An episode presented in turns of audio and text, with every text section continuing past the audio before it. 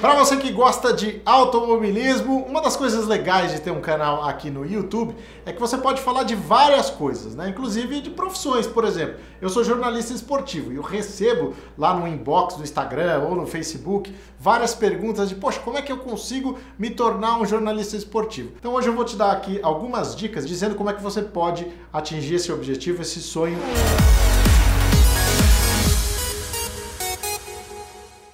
Primeiro passo: consumir jornalismo. O que, que, é isso? É ler demais, é ler bastante, ler tudo que você puder, assistir televisão, ouvir rádio, consumir muito o que está na internet, nas mídias sociais. Isso vai te dando uma bagagem que você vai usar durante toda a sua vida. Formas de escrever um texto, formas de editar uma matéria, enfim, isso vai ser muito importante na sua formação pessoal, no seu conhecimento também das técnicas de jornalismo e vão te ajudar bastante lá na frente.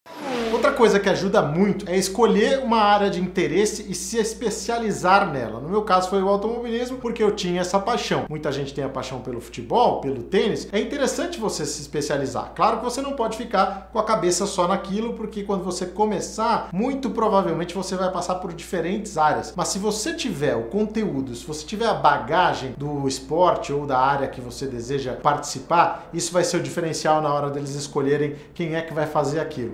Terceiro passo, importantíssimo, mais importante eu diria do que a faculdade. Aliás, isso é uma polêmica, questão da faculdade de jornalismo também, né? Hoje em dia ela não é mais obrigatória. Mais importante do que a faculdade, falar línguas. Quanto mais línguas você falar, mais você vai ter oportunidade de participar de eventos espetaculares, por exemplo, uma mostra de cinema na França ou uma cobertura de Copa do Mundo. Então, o seu diferencial pode ser esse também. Quanto mais línguas você falar, melhor.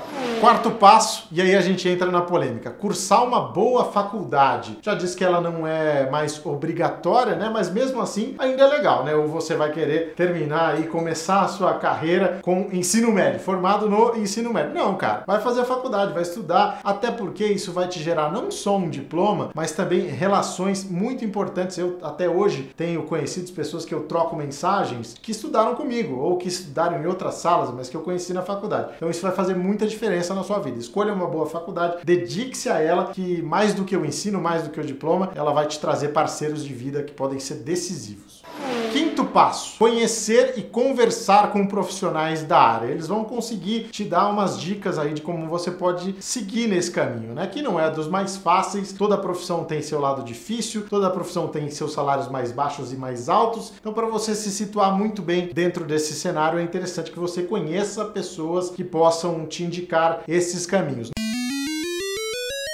Cara, na verdade, o dia que eu decidi ser jornalista foi um dia que eu ganhei um boné numa promoção da Jovem Pan, que era até o José e o Flávio Gomes que estavam fazendo essa promoção. E aí tinha que ir lá na Avenida Paulista, no escritório do Flávio Gomes, pra buscar um boné, que era um boné autografado do Gil de Ferran. E aí eu fui lá com a minha irmã e, cara, quando, quando ele abriu a porta, o Flávio Gomes, pra, pra nos entregar o brinde, a gente entrou no escritório dele. Aqueles quadros de Fórmula 1, com as matérias na parede, ele tinha acabado de voltar da Hungria, tinha feito uma viagem pra fora do país. Eu fiquei, nossa senhora, que demais isso aqui, né, cara? Falei, é isso que eu quero fazer da vida. Assim, eu já admirava o trabalho dele, porque ele era um cara fenomenal na rádio, na Jovem Pan, e, e naquele dia eu falei, putz, é isso, é assim eu vou estar próximo do esporte a motor e vou conseguir viver uma vida bacana como esse cara tem, né? E aliás, uma coisa engraçada tinha, até. Thiago? Eu tinha 13, cara. Tinha 13, foi em agosto de 97. Como é que eu sei que é agosto de 97? Quando ele me deu o boné autografado que eu ganhei na promoção, eu falei que eu queria também um autógrafo dele. Falei, cara, eu quero um autógrafo seu. Ele pegou um papelzinho desses de anotar, sabe, de telefone, pegou, escreveu pra mim: Ao amigo Thiago, um abraço do Flávio Gomes. E acertou Thiago sem H, aliás, que é difícil.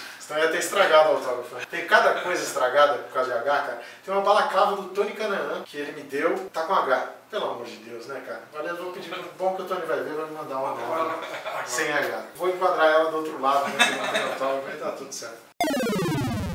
Esse aqui é importante para qualquer profissão, hein? Dominar os conceitos de inteligência financeira. Cara, qualquer mercado tem dificuldades, você pode passar algum tempo sem uma grana, então é legal você saber guardar o seu dinheiro, até para tomar decisões arriscadas. Sei lá, você está uma, um escritório de assessoria de imprensa, sei lá, que te paga muito bem, e você tem a chance de ir para um veículo como uma emissora de TV, que é sempre o seu sonho. Só que os caras pagam três vezes menos. Você vai olhar e vai falar: hum, será que eu realizo o meu sonho de estar lá? Ou fico aqui com o meu salário mais alto? Se você não tiver um pé de meia, se você não tiver um planejamento financeiro, não tenho nem dúvida que você vai ficar na assessoria de imprensa. E pode ser que você fique frustrado lá na frente. Então, ter um planejamento legal vai permitir que você tome riscos na sua carreira. E por isso que eu digo que vale para qualquer profissão, porque qualquer profissão tem diferenças salariais entre as áreas. Seja independente. Claro que você vai vestir a camisa da sua empresa, claro que você vai se dedicar ao máximo, mas você precisa pensar que você também é um produto. Pense aí agora, rapidinho, nos jornalistas mais mais bem-sucedidos que você conhece hoje na profissão. Pode ser, inclusive, de outros esportes ou de outras áreas. Você vai falar aí do Milton Neves. Um único cara que gosta mais do Santos do que eu é o Clodoaldo Tavares Santana. Do Flávio Prado. O Brasil ainda não entendeu isso. O Brasil ainda acha que camisa ganha jogo